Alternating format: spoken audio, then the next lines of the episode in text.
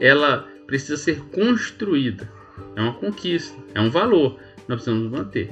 E no chão de fábrica, nós vimos constante para você não perder a sua equipe. Senão você vai acabar perdendo a sua equipe se não tiver confiança. Tem que confiar. É, tem que olhar em nós e ver um líder de confiança, uma pessoa de confiança. Como? Com transparência, com verdade, com justiça, pequenos gestos, com simplicidade, com funcionalidade diariamente. Como que eu faço isso? Demonstre real interesse pelo indivíduo. Eu tenho aprendido no chão de fábrica.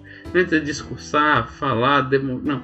Tem que demonstrar, ele tem que perceber esse vínculo que eu realmente estou interessado nele.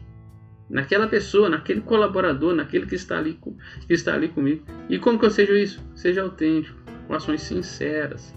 Sinceridade dizem que vem da Idade Média, quando os nobres eles queriam é, uma estátua, geralmente de cera, e o artesão ali, o artista perguntava, com cera ou sem cera, para encobrir as, as imperfeições? Ele diz, sem cera, ou seja, sincero, da maneira que eu sou, me retrate da maneira que eu sou.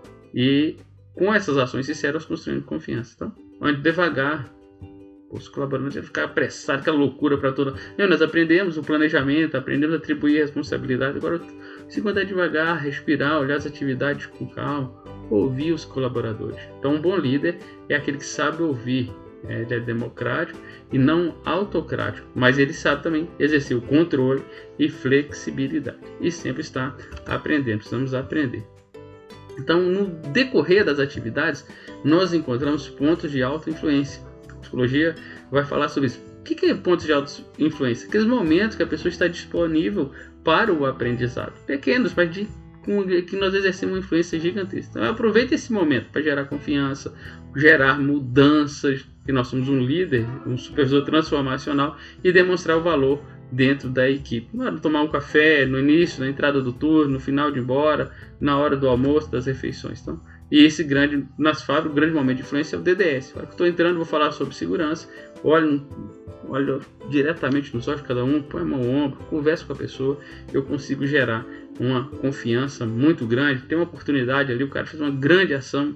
Cumprimento, parabenizo.